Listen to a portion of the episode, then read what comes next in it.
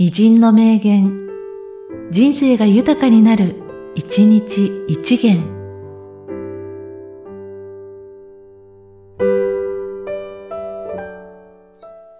8月6日、ベン・ジョンソン。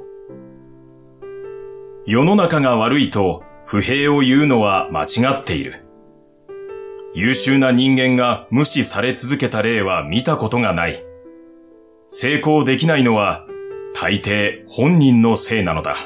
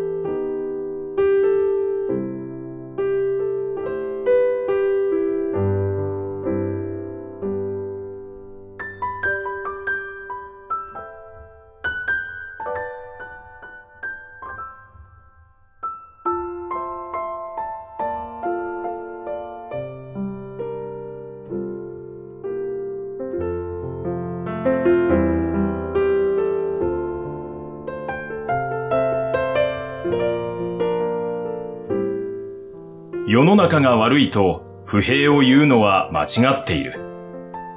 優秀な人間が無視され続けた例は見たことがない。成功できないのは大抵本人のせいなのだ。